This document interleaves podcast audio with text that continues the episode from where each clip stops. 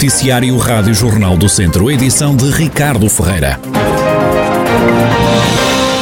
O Centro de Saúde de Mangualde lançou um alerta à população depois de alguns utentes terem recebido falsas chamadas telefónicas da unidade de saúde em que eram pedidos dados pessoais. O Centro de Saúde já comunicou este caso à GNR e usou as redes sociais para lançar um apelo para que as pessoas não cedam informações. Alerta também que nenhum profissional de saúde está a fazer este tipo de chamada telefónica. Fonte da GNR disse à Rádio Jornal do Centro ter tomado conta desta ocorrência, estando a apurar os contornos da situação. Foram feitas pelo menos três chamadas do género. O candidato do PS à Câmara de Viseu, João Azevedo, está a fazer campanha em Lisboa, na segunda circular, junto ao aeroporto Humberto Delgado. Tem um outdoor onde se lê Viseu, com voz nos centros de decisão. Segundo a candidatura socialista ao município, a colocação deste cartaz numa das principais artérias da cidade de Lisboa tem como principal objetivo projetar o Conselho de Viseu no país. A candidatura de João Azevedo pretende promover Viseu em Portugal, na Europa e no mundo, concedendo-lhe também voz e visibilidade nos centros de decisão, refere a mesma fonte. A equipa de campanha de João Azevedo explica ainda que este outdoor, único em Lisboa e fora de Viseu, reflete a inovação, a determinação e a força colocada nesse objetivo. O cartaz na capital custou 900 euros. Lamego tem mais 9 pessoas infectadas com Covid-19, Tondela tem mais 5 doentes e Moimenta da Beira 1. São estes os dados mais recentes do novo coronavírus na região. No total e desde março do ano passado já se registaram no distrito 31.307 casos positivos, 676 mortes associadas à pandemia e pelo menos 27.337 recuperados.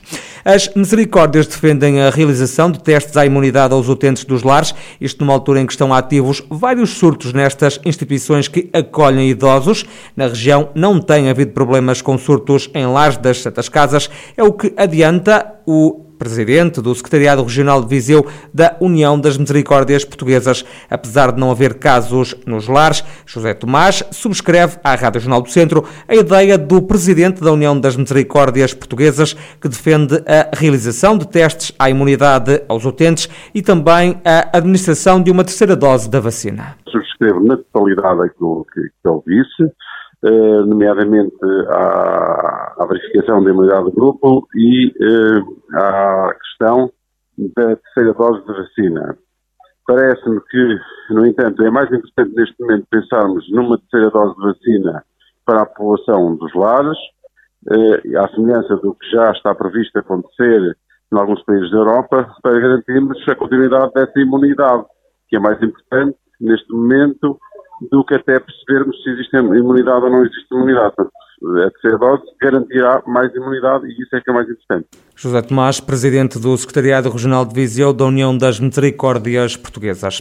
Castro Daire acolhe a partir de amanhã e até ao final da próxima semana a primeira edição das Jornadas da Juventude. O vereador com o Ploro da Juventude no município, Pedro Pontes, justifica a realização desta iniciativa. Já tínhamos uma festa da juventude que sempre foi uma marca para os jovens, eh, mas nós de algum tempo para cá queríamos algo mais, ou seja, temos vindo a, a, a projetar junto a entidades nomeadamente o PDJ, entre outras, para, para a implementação de estratégias e medidas que visam realmente dar a melhor qualidade de vida e essencialmente mais estímulo aos jovens do, nosso conselho, e daí acharmos que, também fruto da pandemia, também de fundo eh, nesta data, podermos dar aqui um programa de várias atividades direcionadas para os jovens do nosso Conselho, para que também eles possam estar envolvidos, tenham participação ativa e até que no final destas jornadas possam realmente sair ideias e dinâmicas que possamos vir a implementar no futuro, tendo em vista sempre que os jovens do nosso Conselho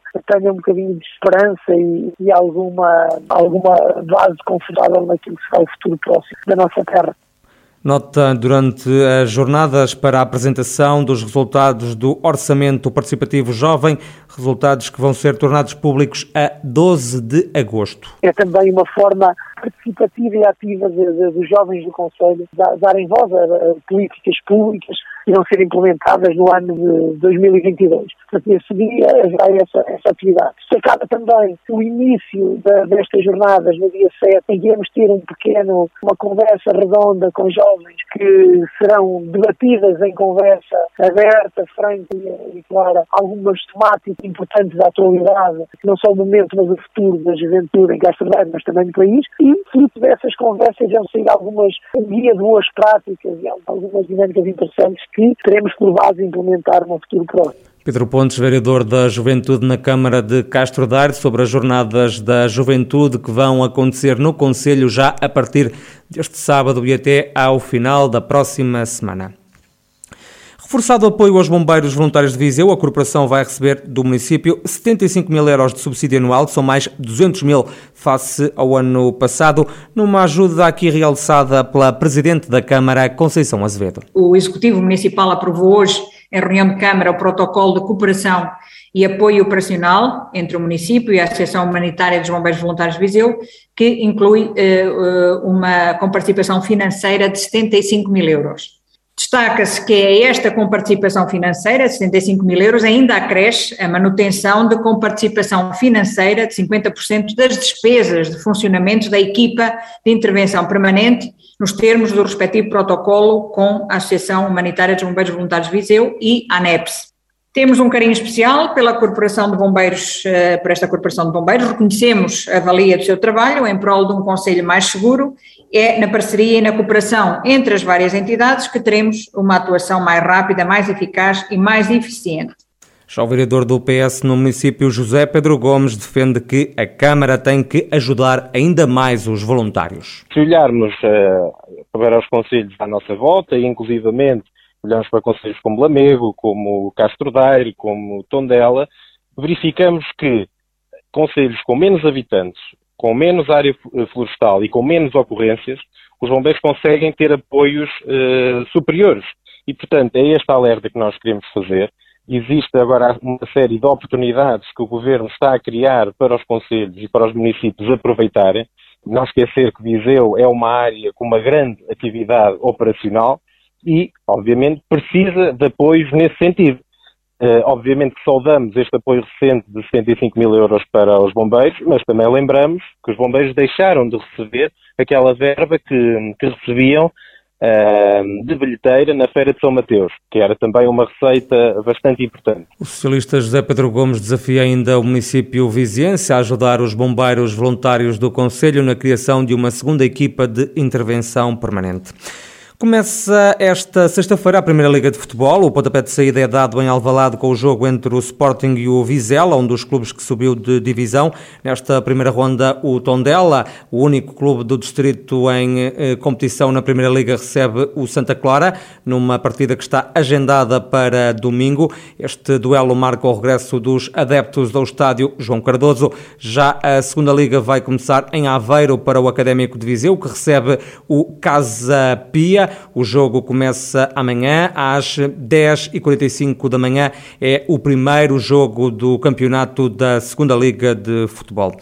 Cota Parte de Mim é o nome da segunda edição do projeto Diálogos, que vai decorrer já este fim de semana na freguesia de Cota, em Viseu. O coordenador artístico deste projeto, Graham Paulin, conta à Rádio Jornal do Centro que na primeira parte do espetáculo há o diálogo entre dois artistas que estão em cena. É um programa em que há vários diálogos que acontecem a níveis diferentes. Em primeiro lugar, há um diálogo entre os dois artistas que compõem o coração criativo do projeto. Neste caso, o Rómulo vem da dança, o Gabriel vem do teatro e depois há aqui uma questão geracional também, porque o Rómulo já é um, um artista com, com muitos anos de experiência, o Gabriel, um jovem artista muito ativo em Viseu nos últimos anos e então temos este primeiro encontro. Há depois também interação com os populares, descreve ainda Graham Paulin, encenador do projeto Cota Parte de Mim, que vai ser apresentado este fim de semana nesta freguesia do Conselho de Viseu, volta também a ser apresentado na terça-feira. É já este fim de semana que a aldeia de Carvalhais, em São Pedro do Sul, recebe o Tradfest. Este evento vem substituir o Tradidanças, que tinha sido adiado por causa da pandemia.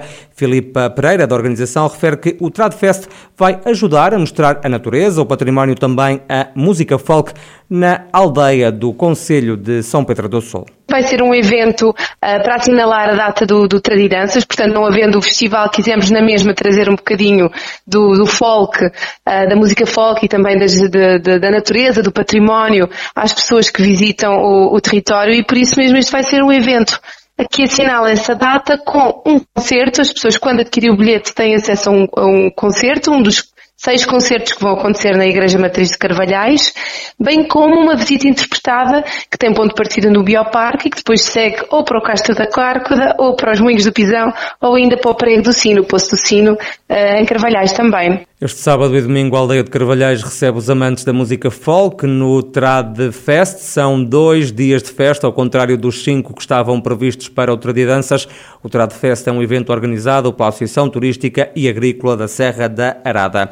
E arranca já no domingo, em Tabuaço, a rodagem do filme Chouriço Santo. A comédia foi escrita por Beto Covil, diretor e assinador do Teatraço, o grupo Teatro de Tabuaço, que explica à Rádio Jornal do Centro qual é a história deste filme conta a história de dois conventos é, que se situam ali na região do Douro, um no Vale das Burras, outro no Vale das Éguas.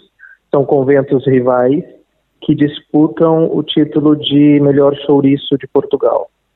E a vencedora vai levar o seu chouriço até o Papa, que é um apreciador de chouriços. Então é uma comédia sobre uma congregação de freiras a tentar sabotar a outra para ver qual delas é vencedora do concurso.